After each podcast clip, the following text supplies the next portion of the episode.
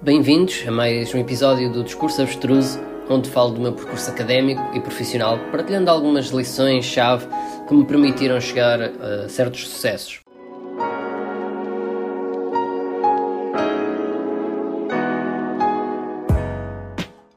Ora, viva! E o tema de hoje é. Pá, lixei tudo.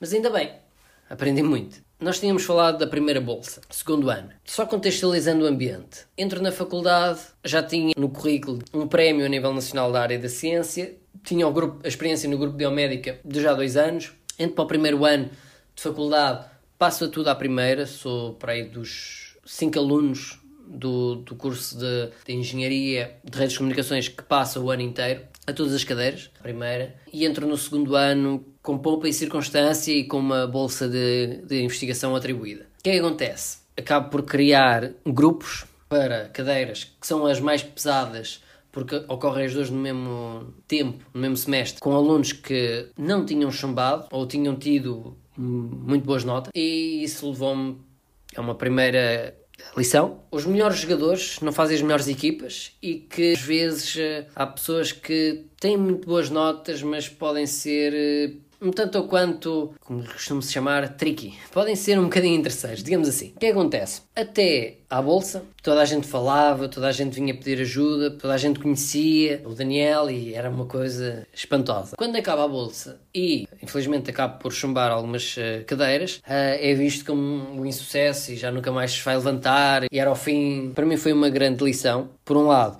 eu tive acesso à bolsa de investigação que me deu formas de investir em em tecnologias que, com as quais eu, eu queria lidar para estar um bocadinho mais a par do estado de arte, como o Leapmotion, o Mio, o Drone, etc. E por outro lado, fez-me perceber o porquê que eu falhei. Porque se nós errarmos e não tirarmos conclusões porque é que erramos, isso é errar. Isso é errar verdadeiramente. Se nós pararmos para pensar e, e tentarmos perceber, ok, o que é que correu mal? Uh, e vermos que, ok, naquele dia uh, estive mais tempo ligado ao, ao grupo de empreendedorismo. Depois, no dia seguinte, tive de, de ir às escolas apresentar o curso e não tive tempo para estudar para o teste, não tive tempo para ajudar no projeto, ou, então trabalhei para o projeto e não tive tempo para, um, para estudar para o teste. E depois há aquela dinâmica.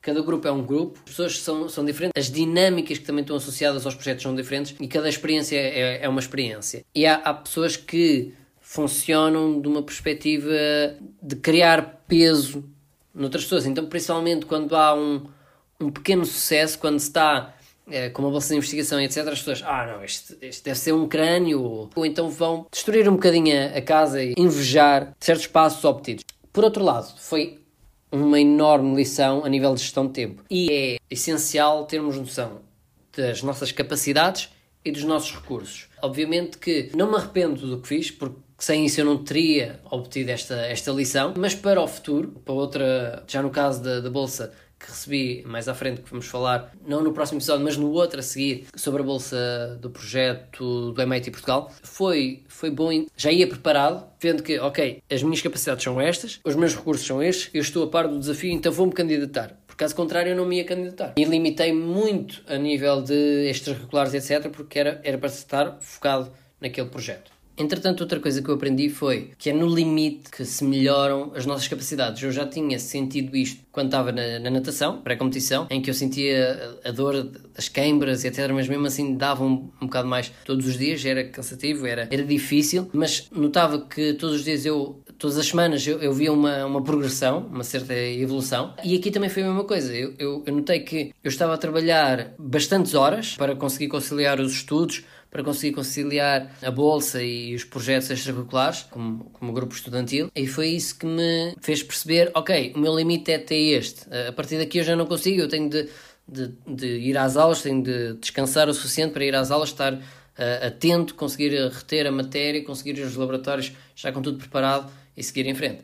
Porque lá está, aquele era o ano, o segundo ano, primeiro semestre, era o semestre mais uh, difícil. No entanto, uma coisa que aconteceu uh, bastante interessante foi no segundo semestre eu tinha cadeiras que necessitavam do conhecimento das cadeiras anteriores e o que eu fiz foi durante, durante esse semestre estar o mais uh, empenhado possível e ir às aulas, dado que de, neste momento já não tinha os, um, as bolsas de investigação nem, nem os os outros projetos, ou estava numa velocidade muito mais, mais baixa. Os grupos, o grupo estudantil ainda tinha até ao final do, daquele ano, do segundo ano. Eu tinha uma cadeira que era Sistemas Distribuídos, empenhei-me ao máximo e consegui acabar com, com 18 valores no projeto e isso permitiu chegar a, a bons resultados, não só no projeto, mas também na, nos próprios testes. Embora houvesse um caso, que me lembro, de um professor que, que, que disse: Ah, uh, pois uh, tu chumbaste um, a sistemas operativos e agora fazer sistemas distribuídos, que é sistemas operativos uh, replicado várias vezes, uh, vai ser muito, muito difícil. Eu aconselhava-te a não fazer. E isto vindo da perspectiva de um professor é um bocado triste. Mas também já tinha tido uma professora no secundário que dizia que jamais eu ia entrar no técnico. E pronto, já estou já estou com o mestrado feito, por isso. Continuando, houve outra coisa muito, muito boa que aconteceu, que foi, ok, as pessoas deixaram de, de falar, de conhecer o Daniel e, e afastaram-se. E para mim até foi uma, uma coisa ótima.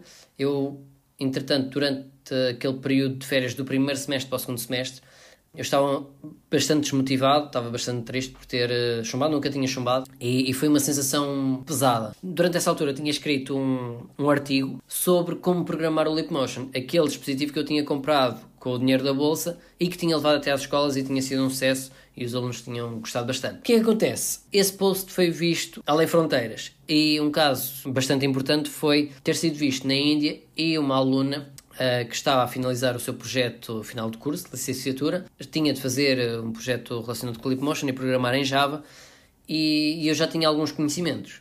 Então foi interessante porque durante uma semana nós fizemos o, o que ela necessitava e como tínhamos fuso horários de 5 horas, havia uma parte do dia em que eu ainda continuava a trabalhar, depois eu ia dormir, ela conseguia pegar no código e continuar, eu tinha lá os comentários do que, é que era preciso fazer. Depois voltava e já tinha comentários novos feitos por ela do que, é que era necessário fazer e íamos sempre, sempre assim andando. E isto criou uma coisa interessante que foi tive a, a possibilidade de uh, conhecer realidades completamente diferentes, que eu vou falar isto no próximo episódio, e fez-me crescer como pessoa. Ou seja, de uma coisa má, várias coisas boas surgiram. Primeiro, senti-me mais desafiado em, em sistemas distribuídos e para mim tornou-se a cadeira mais importante de todo o curso. Por outro lado, consegui uh, aquilo que eu investi, por exemplo, no Leapmotion, uh, trouxe-me uma mais-valia quase impossível de replicar e olhar sempre para os recursos que temos. Por mais uh, amarrotado que uma nota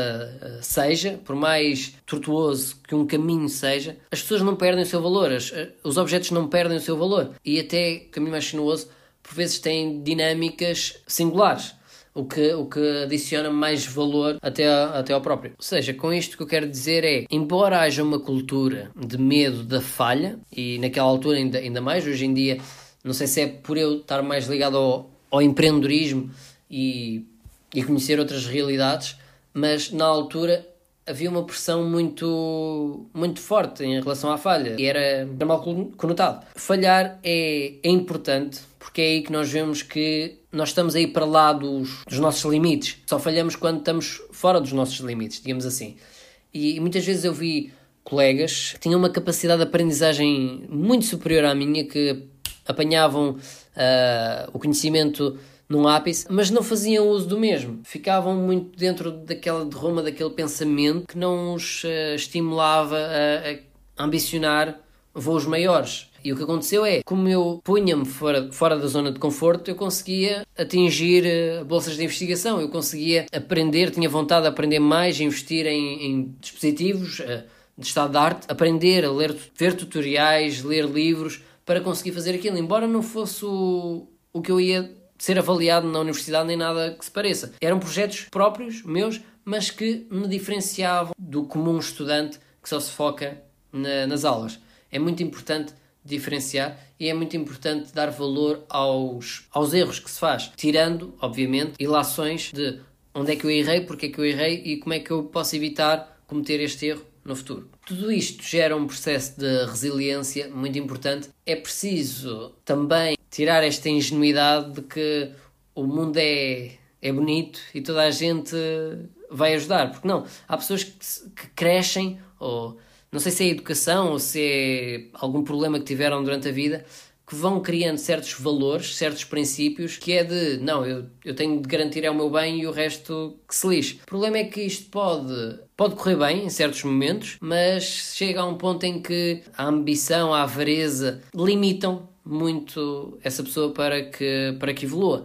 E depois começa-se a, a tornar um bocado mais amarga. Também aprendi ao longo do percurso a importância de fazer as coisas em silêncio. Uh, nós vamos ver mais à frente, no caso do projeto da Bolsa do Projeto MIT, uh, que foi outra vez as luzes da ribalta, entre, entre muitas aspas, e as pessoas voltavam a, a querer um, abordar, mas aí já eu sabia, ok, não, esquece, isto não é, não é por aqui, uh, eu, eu sei o que é que já aconteceu antes, e aliás, durante muito tempo, como nós vamos ver mais à frente, durante muito tempo eu nem, nem, nem abordei que estava com aquela bolsa. Simplesmente focava-me no trabalho, que é o, é o mais importante. É não ouvir o, o ruído e seguir sempre, sempre em frente. Para o episódio 2 ficamos por aqui. Uh, sigam o nosso Instagram, arroba uh, Discurso Abstruso. Deixem comentários, partilhem o podcast se gostaram. Podem enviar e-mails caso tenham alguma dúvida ou sugestão. E vemos-nos daqui a duas semanas.